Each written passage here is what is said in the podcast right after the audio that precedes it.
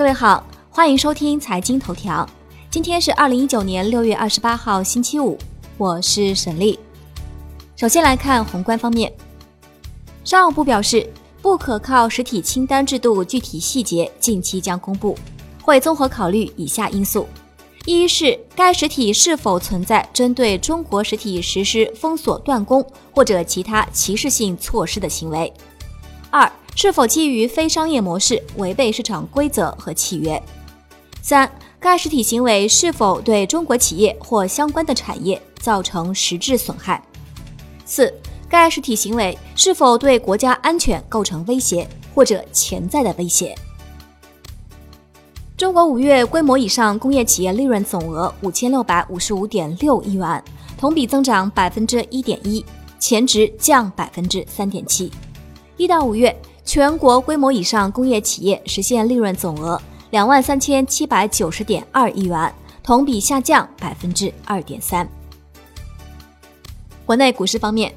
周四 A 股震荡攀升，科技类题材活跃，上证综指收盘涨百分之零点六九，报两千九百九十六点七九点；深证成指和创业板指双双涨超百分之一，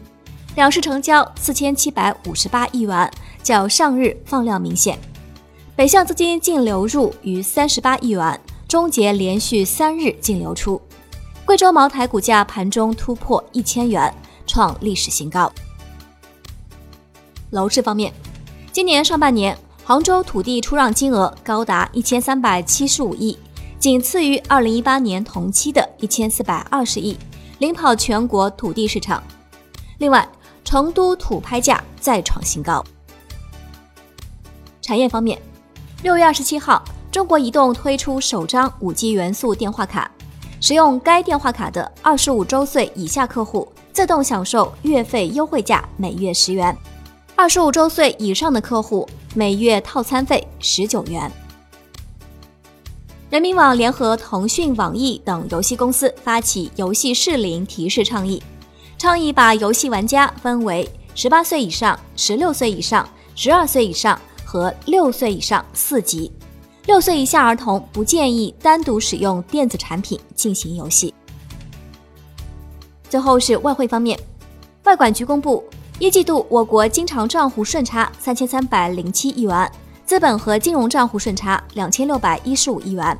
其中非储备性质的金融账户顺差三千二百九十二亿元，储备资产增加六百七十六亿元。我国储备资产规模仍位列全球第一，